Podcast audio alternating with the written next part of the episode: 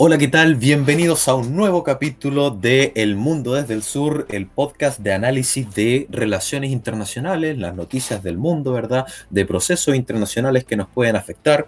Estamos ya en nuestro sexto capítulo. Como siempre, estoy aquí con Senko. Senko, ¿cómo estás? Hola, Jaque. Bien, bien, gracias. ¿Y tú cómo estás? Eh, yo estoy espectacular, eh, un poco molesto porque, porque siento que, que me están quitando mis libertades con todo esto de la pandemia aunque espero que hablemos de esto en un, próximo capítulo. Pero. no sé, yo estoy vacunado, yo, tengo toda mi libertad. Yo no estoy vacunado y quiero ser libre de todas formas porque es mi derecho. Pero bueno, Senko, ese no es el tema del día de hoy. ¿Qué tenemos para el día de hoy? Para el día de hoy vamos a hablar de las guerrillas latinoamericanas, de su relación con el narcotráfico y también con el narcoterrorismo, que es un concepto que se ha acuñado últimamente y es muy relevante. Em, y de su trasfondo ideológico y también eh, ideológico en el sentido político y también histórico que, tenemos aquí en, Latinoamérica. Así que yo digo que empecemos. Empecemos nomás. Bueno, como tú dices, las guerrillas en, Latinoamérica siempre yo siento que se han caracterizado por ser de una doctrina más bien izquierdista. Ah, yo sé que muchas de estas guerrillas, el, Sendero Luminoso en Perú, el Ejército ah, del Pueblo en Paraguay, eh, entre muchos otros, los montoneros, ¿verdad? Eh, el movimiento izquierdista revolucionario en Chile, eh, se han inspirado en gran parte con la figura de la revolución cubana y de lo que fue Fidel Castro y de una manera utilizar la lucha armada para llegar al poder. Eh, ¿Qué tienes tú, Senko, sobre el trasfondo ideológico o sobre el origen ¿verdad? de la guerrilla en, Latinoamérica? bueno, como tú lo mencionabas, claro, todo esto tiene su, su, principal origen en la revolución cubana no solamente desde un punto de vista ideológico y no solamente inspirándose en la victoria de la revolución, de la revolución cubana, sino que también eh, desde un punto de vista de, del financiamiento, de la entrega de armas, de, de, la, entrega de apoyo militar, militar en el sentido, claro, guerrillero, como podemos observar con, cuando vino eh, Che Guevara aquí a, Sudamérica, principalmente a Bolivia a ayudar a los guerrilleros de, este país. Y, y, también nos encontramos situaciones como la que ocurrió aquí en Chile durante, durante la dictadura o gobierno militar, como, como quieran denominarlo nuestro, nuestro... Gobierno militar 5. Claro, bueno, eh, entendemos, entendemos el, concepto, pero em, aquí lo, lo, que ocurrió, claro, cuando se introdujeron armas en los años 80, y estas armas, claro, se trajeron desde Cuba y las armas que se trajeron desde Cuba eh, para el Frente Patriótico Manuel Rodríguez se trajeron desde Vietnam. Eran armas estadounidenses, de hecho, que habían quedado atrás después de, la retirada de Estados Unidos, que fueron rescatadas por Vietnam, fueron llevadas a Cuba y después fueron posteriormente traídas a Chile. Un cargamento gigantesco de armas. Quizás entremos en más detalle de, esa situación en, otro capítulo, pero Claro, mucho de eso se incautó, pero quedaron, quedaron armas en, eh, eh, dando vuelta, por así decirlo, en el país, que después llegaron al mercado negro. Y no es coincidencia, por lo menos para mí no, no es coincidencia que, por ejemplo, en el caso de Pablo Marchand, que ocurrió hace, hace un mes más o menos aquí en Chile, ¿Quién, es, Pablo Marchand? Por si ah, verdad, claro, no, necesariamente la gente lo sepa. Bueno, Pablo Marchand era un terrorista, eh, abanderado de la causa mapuche, como lo llaman, mal llamada causa mapuche, eh, que estaba, claro, estaba haciendo un, un atentado de, sabotaje en una forestal aquí en la región de la Araucanía, eh, donde salió gravemente herido un, un, trabajador de la forestal y donde había... Mm, donde había algo de, protección de los, de los carabineros, pero eran dos carabineros que estaban en el lugar, eran, si no me equivoco, alrededor de siete guerrilleros, los que estaban atacando, y eh, entre ellos Pablo Marchán, que estaba armado con un fusil, si no me equivoco, un M16, ¿cierto? Así es. Y este fusil M16 es precisamente el mismo tipo de fusil que se utilizó por Estados Unidos en Vietnam y de los que fueron traídos por, eh, en, una alianza entre Cuba y, eh, y el Frente Patriótico Manuel Rodríguez en los años 80. Entonces no me extrañaría que, el origen de este fusil, que no es el único que, con el que cuentan estas organizaciones acá en la Araucanía, eh, sea, sea de, este, de este cargamento que lleva Chile en, esas décadas. Claro, y, bueno, tenemos entonces que estas son guerrillas que tienen generalmente una, una tendencia izquierdista, llámale guerrilleros, terroristas, e incluso le puede llamar narcotraficantes porque utilizan el narcotráfico, eh, entre otras cosas, eh, como por ejemplo el secuestro, ¿verdad? Claro. El tráfico de armas para su financiamiento, y que utilizan la lucha armada para llegar al poder, eh, ¿verdad? Y poder implementar su ideología izquierdista fracasada, que ha fracasado en cada lugar donde, donde se ha intentado. Estas guerrillas, sin embargo, no están, eh, tuvieron su auge, por decirlo de alguna manera, entre los años 60 y 70, en, plena Guerra Fría. Sin embargo, no todas están activas en, en este momento. Y por ejemplo, en el caso chileno, existió el movimiento izquierdista revolucionario. Sin embargo, al menos abiertamente el movimiento izquierdista revolucionario en pleno 2021 no está haciendo atentados terroristas. Sin embargo, nunca y eso fue uno de los errores que, tuvo Fukuyama cuando habló del fin de la historia, ¿verdad? En su libro tan conocido, de que cayó el muro de Berlín y el comunismo se vino abajo y que por lo tanto ya el comunismo estaba derrotado. Nunca hay que subestimar a los comunistas. Pensar que no sea porque el comunismo se prohíbe, porque el comunismo pierde una batalla, está destruido, es subestimarlo y es sencillamente no, entenderlo. En Chile, ¿por qué? ¿por qué lo digo? En Chile el movimiento izquierdista revolucionario abandonó la lucha armada lo cual no quiere decir que haya abandonado la lucha como tal. Se dedicaron a realizar otras acciones. Por ejemplo, una lucha más bien cultural. El movimiento izquierdista revolucionario siguió asesorando a movimientos de subversión urbana, personas que si bien no están armados con armas de fuego, eh, sí, por ejemplo, van a las calles a realizar destrozos y a ejercer presión. Eh, el movimiento izquierdista revolucionario, ¿verdad? Tenía una, una, maquinaria de propaganda muy, muy, muy, muy amplia, así que de todas formas este movimiento, movimiento izquierdista revolucionario siguió siendo parte de la lucha, más bien cultural, haciendo charlas a jóvenes, adoctrinando jóvenes en su ideología izquierdista, y de esa manera sigue la, eh, eh, el movimiento izquierdista eh, violento activo en Chile. Por lo tanto, podemos decir que en Latinoamérica hoy en día existen guerrillas activas y guerrillas no activas, pero que podrían activarse. Claro, no hay que mirarlo en menos, eh, hay que pensar que estas guerrillas todas tienen experiencia y bastante experiencia em, que no solamente pueden usar eh, eh, em, ellos mismos, si es, que, si es que así lo decidieran en ciertos contextos de desestabilización nacional, sino que también pueden apoyarse entre ellas de manera internacional, como lo hemos visto también ocurrir aquí en Chile y en otros países. Claro, y, hay que tener en cuenta, y, y, por eso es uno de los motivos por los cuales quisimos hablar de este tema el día de hoy, que parecía también que la guerrilla se estaba apagando en Latinoamérica, que eh, muchos se apagaron, ¿verdad? Los montoneros en Argentina, que ya al menos oficialmente no existen, o el caso del movimiento izquierdista revolucionario en Chile, como ya lo nombré, pero existen otros que pareciera que se están reactivando, y está el tema de dos movimientos en específico de la FARC en Colombia, que verdad eh, parecía que, con este tratado de paz que se había firmado, eh, iban a deponer las armas, de hecho se comprometieron a, deponer la, lucha armada, lo hicieron por un tiempo, se introdujeron en el poder político, se introdujeron en el parlamento y cuando ya tenían parlamentarios de su ideología, volvieron a la lucha armada. Y también pareciera que está renaciendo eh, la izquierda en, eh, en Perú con el Sendero Luminoso que retomó los ataques. En mayo de este año el Sendero Luminoso eh, fusiló a 14 personas. Y el 2020 reanudaron su, ataque, siguen habiendo enfrentamientos a veces con el ejército peruano.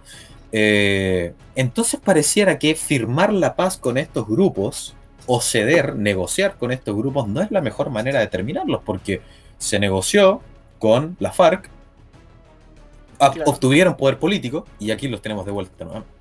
Sí, pero es que el problema con eso, el problema con eso es que, claro, tú puedes negociar con, y es lo que ocurrió con las FARC, tú puedes negociar con los cabecillas. Los cabecillas capaz que se vendan, se vendan, entre comillas, tú, tú entiendes cómo esta gente. Claro. Eh, a, a, firmar la paz, pero si, si el que está debajo del cabecilla ya dice, sabes que nosotros no, no queremos esto, nosotros queremos seguir, porque es un, es un tema muy... Yo creo que especialmente las FARC ya no hay una, una razón ideológica eh, detrás, o, es mínima, sino que es como seguir con el, con el, el negocio del crimen, que tiene que ser, eh, y es, sabemos que es eh, absolutamente, las ganancias son gigantes. Y esta gente tampoco, es, que tenga, es lucrativo, claro, esta gente tampoco es que tenga ética, pues, si se ha dedicado a esto por 20 años o más. Claro. Entonces, em, y eso, como te digo, es lo que ocurrió con las FARC, que en realidad no es que se haya reactivado las FARC, sino que em, grupos que están relacionados a las FARC, que nacieron de las FARC y que se negaron a firmar este, esta paz, o que si bien la firmaron, pero después se desdijeron, eh, están volviendo a funcionar, claro, en Colombia y también en la frontera con Venezuela, si no me equivoco. De hecho, sí, la, la FARC, o, bien como, tú dices, partiendo desde, otra arista, claro, es posible tal vez que los cabecillas, supongamos, pensemos de buena fe, que los cabecillas sí quieren firmar la paz, pero hay gente que, por culpa de los mismos cabecillas, gente que está abajo de ellos, están adoctrinados desde hace años, que no aceptan que los mismos cabecillas les den la espalda y por lo tanto terminan dividiéndose, subdividiéndose estos grupos, formando células nuevas, radicalizándose en la lucha armada, y de esa manera no sirve de nada firmar la paz con un grupo, si después de firmar la paz con ese grupo o con el líder de ese grupo, luego este se divide, ¿verdad?, en ocho grupos distintos y ahí pasaste de negociar a uno a tener que negociar con ocho grupos más. Aquí tengo una noticia de Dutch Bell que dice en Colombia hubo 76, 76 masacres con 292 asesinados en 2020, la cifra más alta desde el 2014. Se suponía, ¿verdad?, que esto se iba a terminar con la firma del Tratado de Paz en Colombia, y vemos que esto finalmente no pasó y que ahora hay grupos nuevos, y se supone que es uno de estos grupos nuevos que se estaría enfrentando, ¿verdad?, al ejército... Eh, eh, colombiano. Eh, no, no, venezolano. venezolano. Ah, claro. Venezolano en la frontera con Venezuela, claro. Las FARC de Colombia se estaría enfrentando con algunas facciones, algunas de estas facciones con el ejército venezolano en la frontera.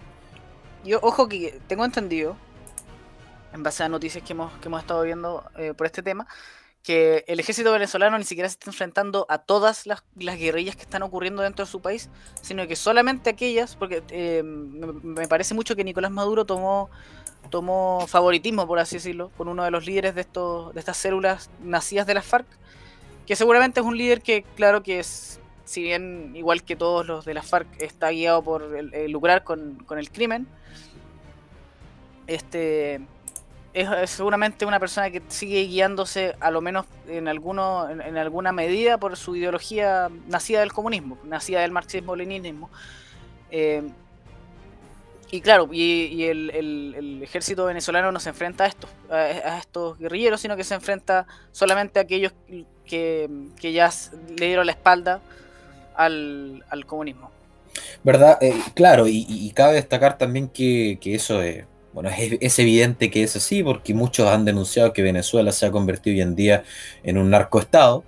Necesitan tener una relación cercana con ciertos grupos y tratar de eliminar la disidencia, si es que se, de alguno de estos grupos se desliga a otro, se subdivide y que puede eventualmente esto jugarle en contra al grupo principal. Por lo tanto, en ese sentido se entiende que Maduro vaya en contra de algunos grupos narcotraficantes, terroristas y no de otros. Ahora, tomando en cuenta el hecho de que pareciera que en ciertos países está renaciendo la, guerrilla, me gustaría tocar el hecho de cómo es su relación con la población. Por ejemplo, Senko, ¿tú conoces cómo es la relación eh, que, tuvo el Sendero Luminoso con la población en Perú? Sí, la relación del Sendero Luminoso con la población es, es, más bien la excepción a la regla, porque esta, esta gente, bueno, sí, obviamente la guerrilla siempre utiliza violencia y a veces violencia em, desmedida porque buscan eh, instaurar el terror en, el gobierno. Pero el Sendero Luminoso se jugó muy en contra a, ellos mismos como movimiento. Tomemos en cuenta que era un movimiento campesino. No era precisamente marxista-leninista. Tengo entendido que el Sendero Luminoso era marxista-maoísta. Entonces tenía un enfoque más, más campesino, por así decirlo, dentro de su ideología.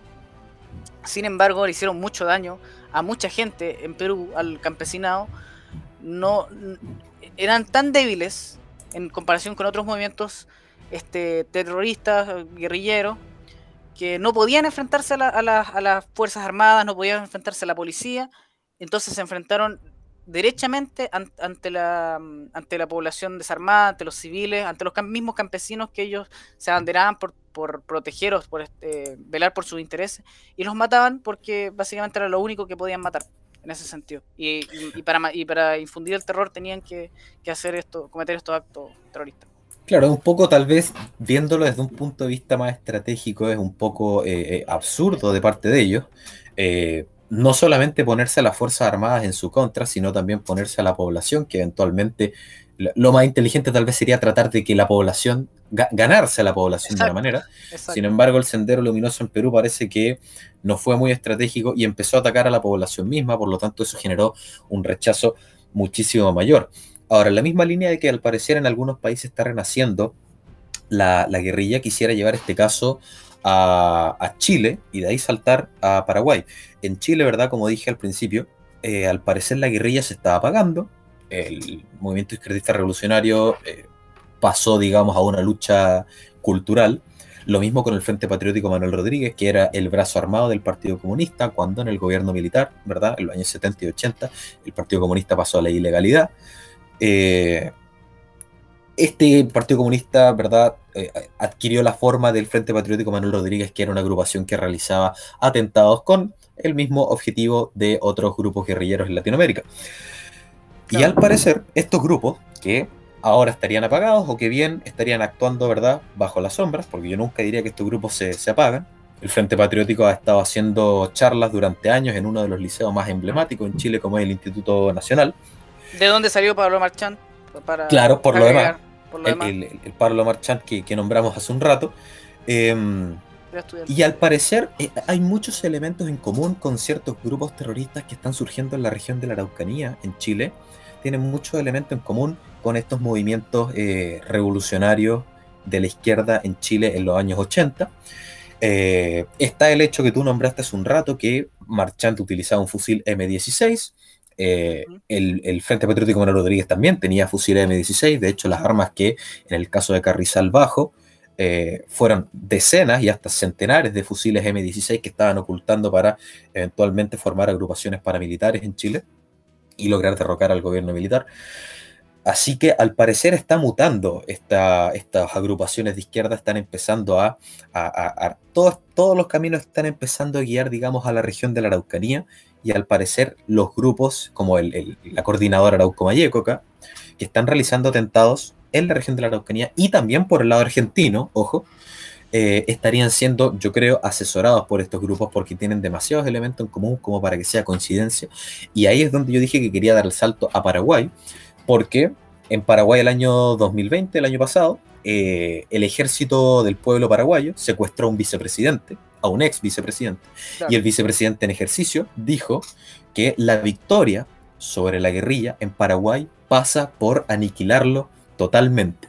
Suena muy duro, yo lo sé, pero dejo la reflexión a la gente que está en su casa, porque conversamos hace un rato de que se conversó, se, se negoció la paz en Colombia con las FARC y volvieron. Se ha negociado en otros países de Latinoamérica.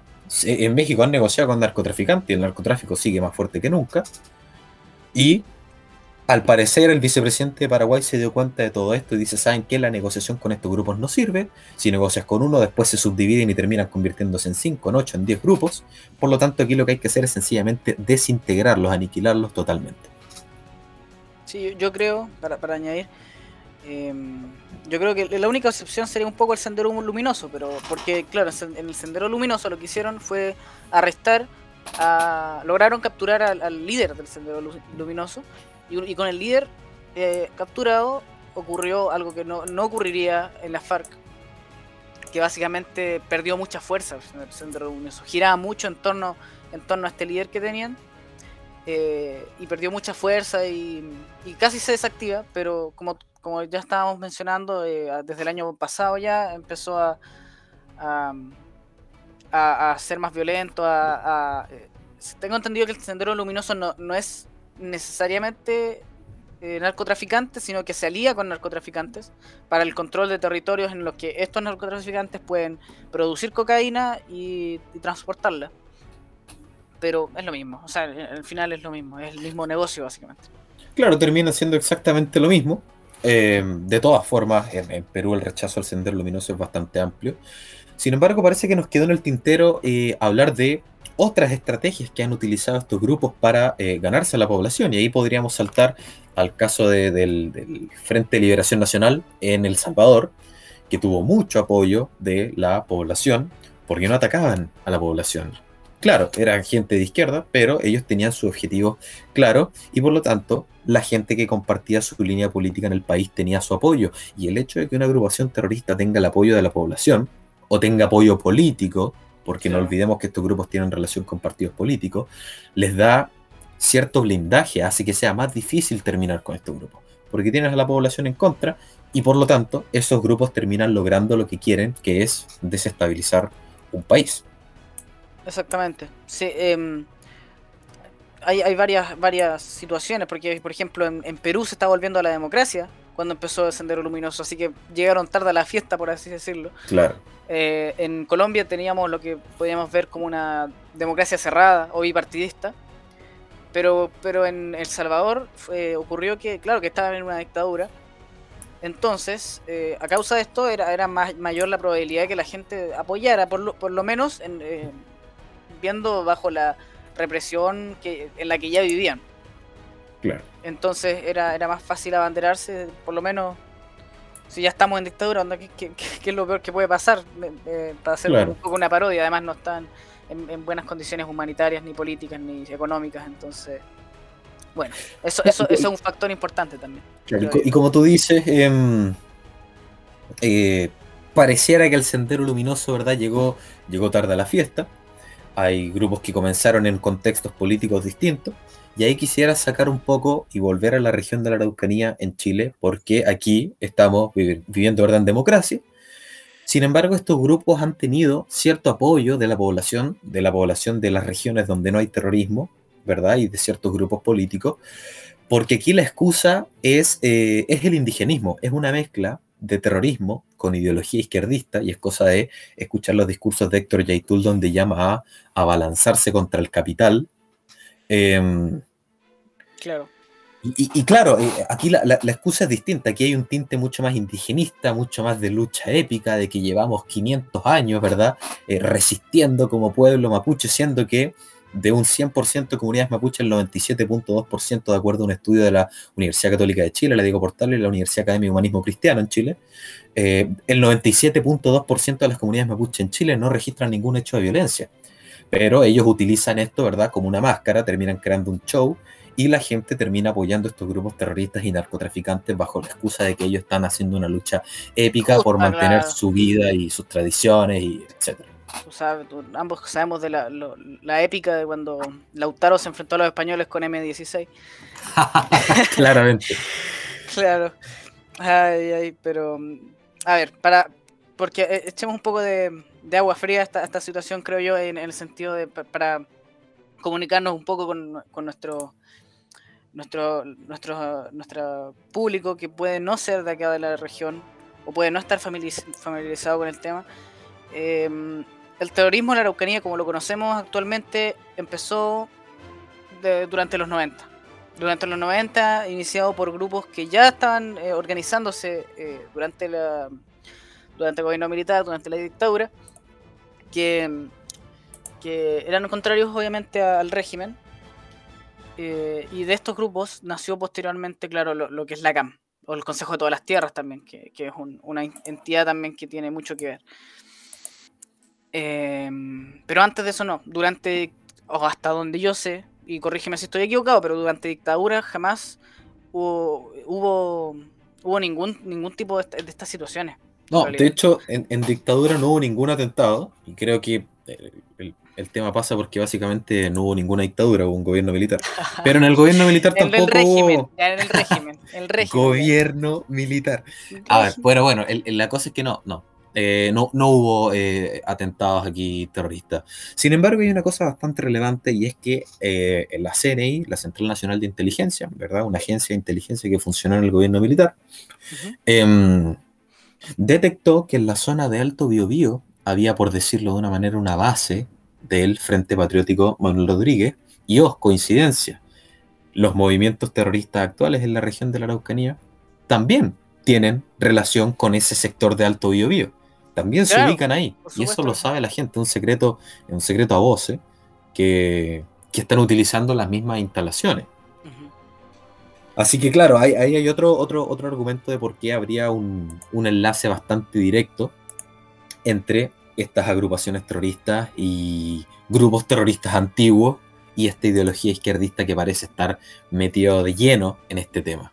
Ojo, quiero añadir una, cosa eh, eh, que es muy relevante y, lo tenemos que lo vamos a tocar cuando, cuando sea el momento, pero aquí se relaciona también con el, tema del foro de Sao Paulo y no solamente con el foro de Sao Paulo en sí, pero con la, por así decirlo, la izquierda o el marxismo post caída de la Unión Soviética.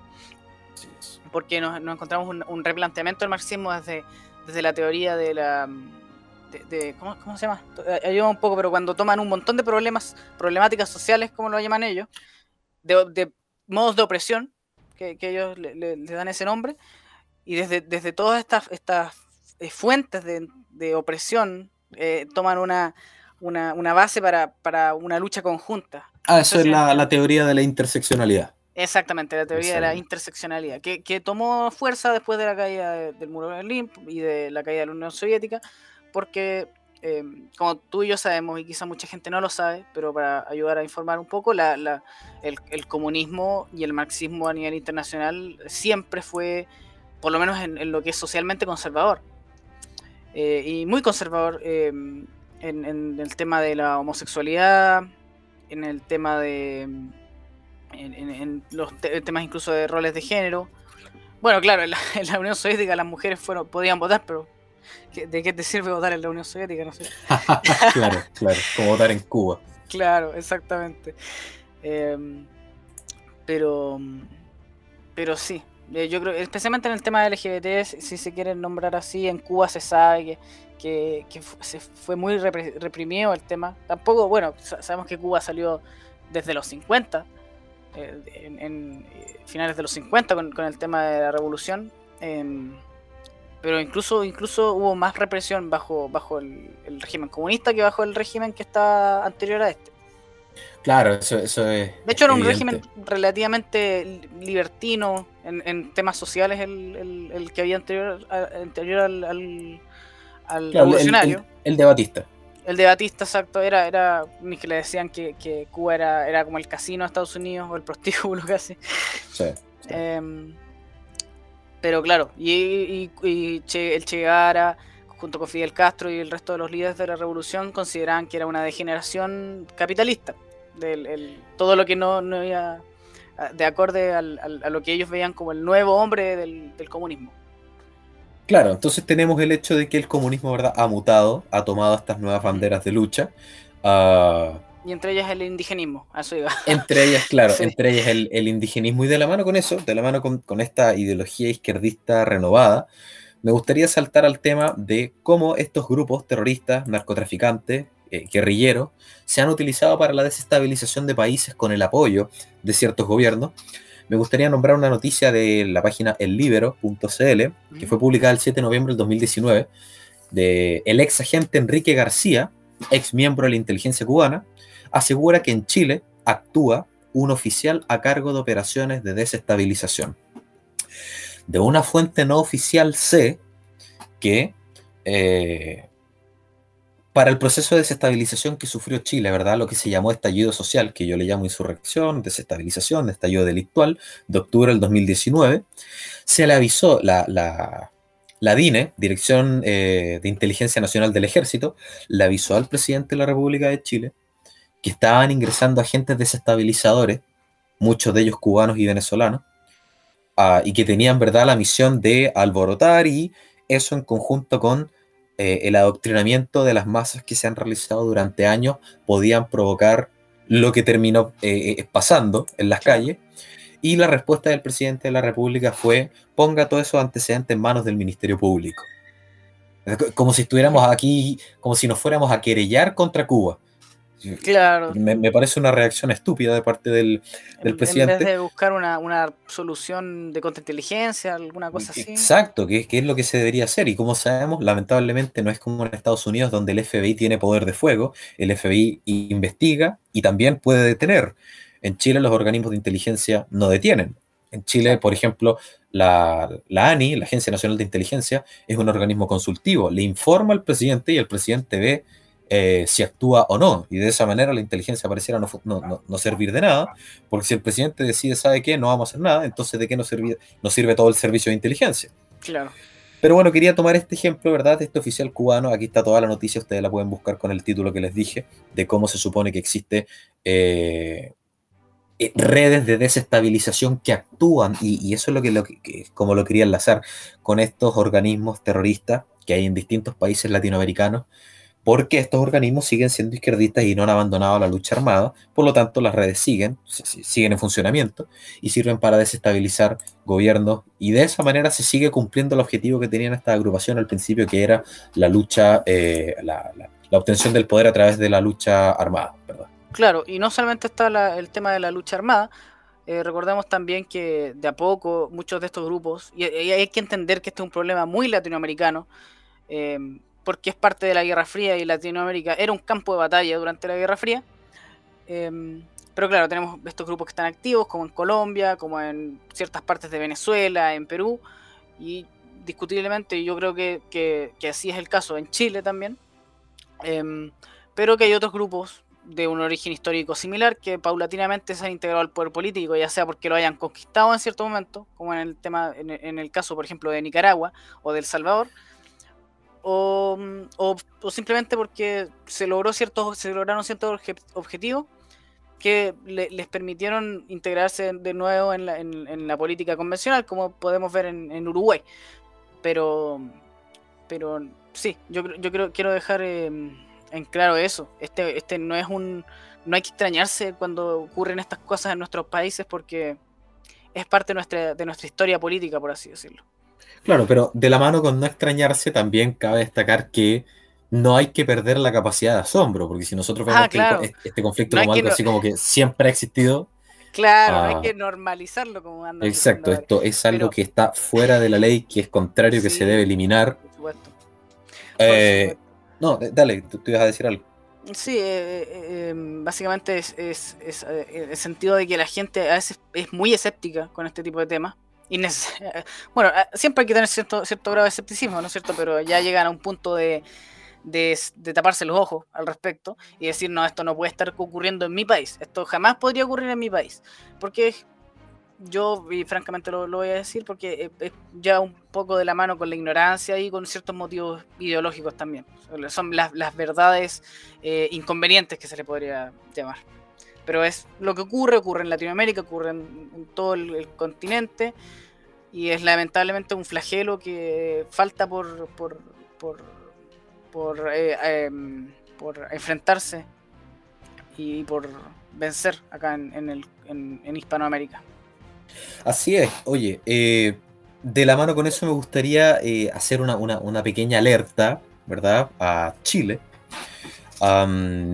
Hace un par de años hizo noticia el hecho de que por una investigación que se había realizado en Colombia y también en Chile, em, se supo y se apagó bastante rápido en todo caso, pero fue bastante grande, que había más de 300 correos entre el Partido Comunista Chileno y la FARC donde se hablaba del tema en la región de la Araucanía. Y si ustedes buscan en el libro una noticia que se llama Los colombianos que influyen en el conflicto mapuche, van a darse cuenta, y ese es el tema que quería tocar, que entre movimientos terroristas latinoamericanos también puede eventualmente existir una coordinación.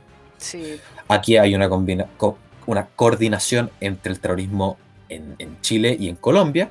Sin embargo, cabe destacar que el tema mapuche también está empezando a pegar fuerte en Argentina, el indigenismo allá está empezando a, pegar, también es mapuche por el lado argentino y por el lado de la región de la Araucanía en Chile, pero el lado argentino, ¿verdad? A la misma altura geográfica me refiero, también están empezando a ocurrir atentados, así que estos grupos van a empezar a radicalizarse en, eh, en Argentina. Y ojo Chile, porque también hace unos días, hoy día estamos a 8 de agosto, en el norte del país encontraron 30 AR-15 que querían entrar al país, que son fusiles automáticos, ¿verdad? Nuevos, ya no M16 de la Guerra Fría, sino bastante moderno. Hay una noticia aquí del mundo.es, un noticiero español, que se determinó que Chile, después de Brasil y Colombia, fue, es el tercer país sudamericano en cuanto a las salidas, las vías de salida que tiene la producción de cocaína. Está saliendo cocaína desde Chile hacia el mundo. O sea que se está produciendo cocaína en Chile.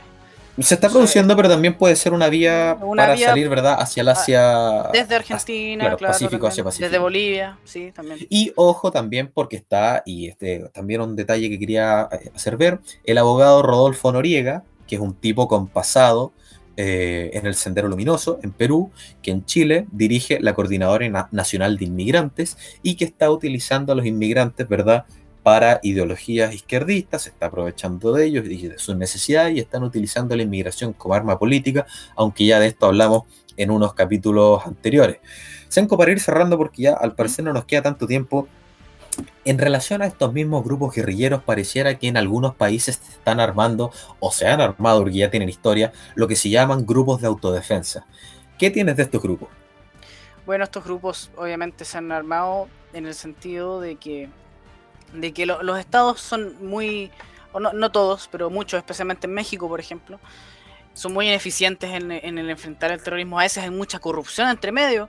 Eh, si no que me equivoco, un, un alcalde en México eh, eh, sucedió que el alcalde estaba en contacto con estos grupos narcotraficantes y básicamente por lo mismo no, no se avanzaba mucho en, el progreso y los que terminaban pagando las cuentas y los platos rotos por, por este tremendo flagelo social era, era la población de, de esa localidad, em, por lo mismo. Eh, y, vuelvo a recalcar el ejemplo mexicano, un país muy corrupto, profundamente corrupto, y especialmente en temas de narcotráfico, es que la gente dejó de confiar en sus instituciones políticas, instituciones, em, por así decirlo, em, de, convencionales, bajo la ley, y decidieron armarse por su cuenta y proteger sus comunidades. Y esta gente tampoco es que busque pelea, entendamos, entendamos eso, tampoco buscan erradicar el, problema del narcotráfico en México, lo único que quieren es, ser estar un poco más tranquilos y tener una, comunidad un poco más en paz porque saben que no pueden confiar en,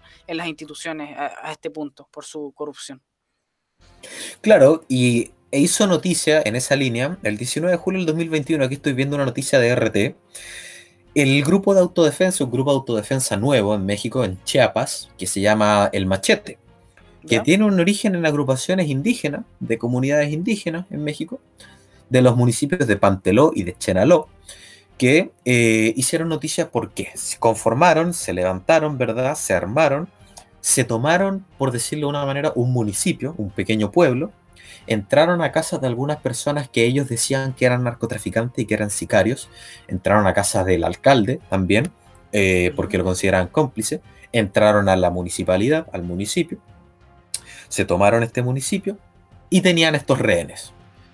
Entonces, claro, a ver, es un tema bastante complejo, ¿por qué? Porque uno puede decir, es bastante, e-, es entendible que las personas tomen las armas, pero hay que tener cuidado también con cuando las personas toman las armas y terminan convirtiéndose en lo que ellos mismos quisieron destruir. Matones. Exacto. Y, ahí me gustaría tomar el tema de las autodefensas unidas de Colombia, donde yo he visto al menos noticias de autodefensa, es en México y en Colombia, dos países marcados por el narcotráfico. Eh, se supone que las autodefensas unidas de Colombia están, se empezaron su proceso de desarme el año 2006, pero todavía se mantienen. ¿Y cuál fue el problema? Que en los años 70 y 80 el gobierno colombiano autorizó que los civiles crearan estos grupos de autodefensa para combatir a agrupaciones como la FARC y el terrorismo que estaba empezando a descontrolarse en áreas rurales en Colombia. ¿Y qué pasa? La FARC, la guerrilla, por decirlo de una manera, izquierdista, eh, acosaba, esto es, todo un mundo criminal, esta guerrilla izquierdista acosaba narcotraficantes le cobraba impuestos a los narcotraficantes. Por lo tanto, los narcotraficantes empezaron a pagarle a estas autodefensas, a estos civiles que se organizaban contra la FARC, para obtener su protección también. Y de esa manera estos grupos civiles empezaron a vincularse también con el narcotráfico. Por lo tanto, tenías narcotraficantes de izquierda, por un lado, ¿verdad? La FARC, con una ideología también política, claro. y gente contrarios a ellos, pero narcotraficantes también. O sea, una, un poco una guerra o guerrilla política. Claro, tenías una guerrilla. Bajo el alero del narcotráfico. Claro, y, uno de estos sectores, la, la, las autodefensas, tenían cierto apoyo, ¿verdad?, del, del Estado. Entonces, se termina configurando un problema mayor. Eh, y en México, por, este caso del grupo eh, El Machete, este grupo de autodefensa, López Obrador, el presidente, dijo, no se puede aceptar justicia por propia mano, nadie puede hacer eso, es ilegal, no debe aceptarse, ¿verdad? Nadie debe armarse para enfrentar una supuesta situación de inseguridad. Y de inmediato yo ah. pienso en la región de la Araucanía en Chile.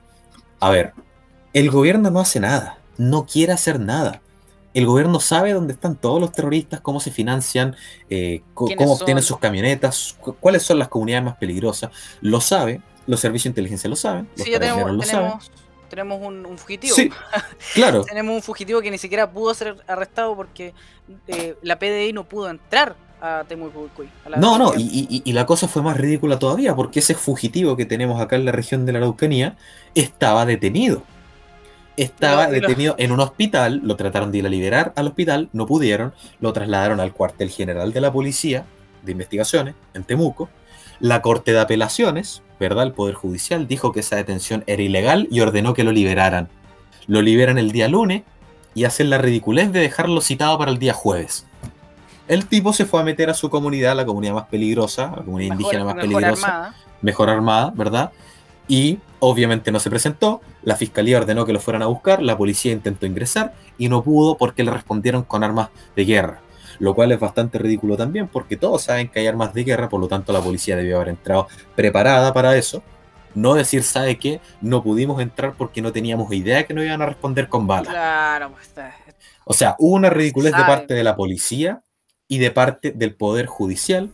Y como dije al principio, el gobierno que sabe todo esto no hace nada, y ahí volvemos al tema anterior, si el gobierno no hace nada, y vemos el caso de López Obrador en México que condena que haya civiles que se estén armando contra este grupo, entonces uno dice, bueno, ¿y qué es lo que hay que hacer? Si el gobierno no hace nada, la gente no debe armarse, ¿qué hay que hacer? Exacto, porque acá, acá en Chile el gobierno no hace nada o casi nada. En México está todo tan corrupto que tampoco hay una acción real. Eh, ¿Y qué, qué queda? ¿Esperar que estos grupos sigan aumentando su control territorial hasta llegar a nuestras casas? Exacto. Porque, porque yo creo que acá, porque acá hablamos desde la ciudad, quizás aquí no pase, pero hablemos desde, desde el punto de vista de la gente del, mundos rural, o incluso desde el punto de vista de la gente acá indígena de la región, que, que se ven obligadas a, no a ser cómplices, pero a, a, quedarse, a tener que quedarse callados porque están todos bajo amenaza, porque están rodeados. Exacto. ¿Y qué estamos esperando? Que, los rodeen, que queden básicamente avasallados bajo un montón de matones con, armamento militar. No. Por lo tanto, eh, existe cierta legitimidad de la gente, a ver, de la gente de bien que quiere defenderse, que quiere defender sus derechos, su propiedad, su integridad. Yo creo que tienen todo el derecho a armarse frente a estos grupos. En México hay actualmente más de 50 grupos de autodefensa Ah, existen en algunas ocasiones estos grupos, y es algo bien especial lo, que ha pasado en México, estos grupos de autodefensa han pasado a constituir la policía municipal de algunos municipios de México. O sea, el Estado, digamos, como para institucionalizar estos grupos y, mantenerlos a su favor, ¿verdad? Y que se mantengan en, en, la línea de luchar contra el narcotráfico, le dice, ¿sabe qué? Pasen a la legalidad y conviértanse en la policía de este municipio pero que no son, digamos, como una policía municipal que uno puede decir que andan con, gas pimienta, ¿no? Son eh, eh, también armados militarmente. Eh, bueno. Uno ve las fotos, ¿verdad? Y, claro, son gente humilde, son vecinos que tuvieron que armarse para defenderse. Claro. De, hecho, yo esto de las fotos, muchas muchas de eso de armamento de casa, si no es no hay tanto armamento militar en esta, en esta gente. Es difícil encontrar, buscar armas de, forma legal en México. Entonces, claro, son, son armas antiguas, de, que no están hechas para, obviamente para el enfrentamiento guerrillero, son, como te digo, escopetas generalmente. Así es. Em, y es, lamentable porque aquí obviamente nadie quiere, nadie quiere que se lleguen a esos extremos, pero cuando tienes estados que no hacen nada, cuando tienes gente que está cada vez bajo más amenaza, lo que me encantaría es que, ni siquiera tuviéramos, que hacernos estas preguntas morales casi, o, porque, porque claro, o sea, si empezamos a armar gente se va a empezar a derramar sangre. Esperemos que, uno esperaría con, mucha esperanza de, que de que si, quizás la gente empieza a armar, si se empieza a saber que la gente se está armando, estos, estos grupos empiecen a retroceder o empiecen a reevaluar sus decisiones, eh, pero no lo van a hacer. no creo que lo hagan y, me da mucha pena, pero por lo menos yo, yo creo que ciertas personas, obviamente, yo no creo, especialmente en el contexto de la Araucanía, de que la respuesta sea armar estos grupos de contra de contracción eh, o acción contra narcotraficantes, contra terroristas, lo que se quiera. No, no creo que esa sea la, solución, pero, pero yo creo que, que, claro, yo, yo hago un llamado con mucha responsabilidad a que si una persona siente que está en peligro, que, que se compre armamento, armamento obviamente de forma legal, siguiendo todos los, preceptos que, que, eso conlleva, y, y, que sea algo que ojalá nunca tenga que ocupar, ¿me entendés? Que ojalá nunca tenga que ocupar. Digamos que en primera instancia lo que debería ocurrir en, países como Chile, donde pareciera que hay algo de esperanza, ¿verdad? No está al mismo nivel de México, al menos en nivel de narcotráfico, de violencia. Todavía hay esperanza de que, de que las policías, las instituciones actúen, pero en caso de que no, y eso es lo que se está empezando a ver en la región de la Araucanía, yo le pido también a la gente que se organice. Senko, eh, ya para cerrar, nos pasamos un poco en el tiempo nuevamente. No sé si tienes algo más que agregar. estamos bien. No, nada, nada que agregar. así que eso, eh, bueno, así cerramos un nuevo capítulo de El Mundo desde el Sur. Eh, no olvide, ¿verdad?, hacer deporte, comer sanito, comprarse un arma y buscar siempre la justicia. Y eso, nos vemos en el próximo capítulo. Hasta luego.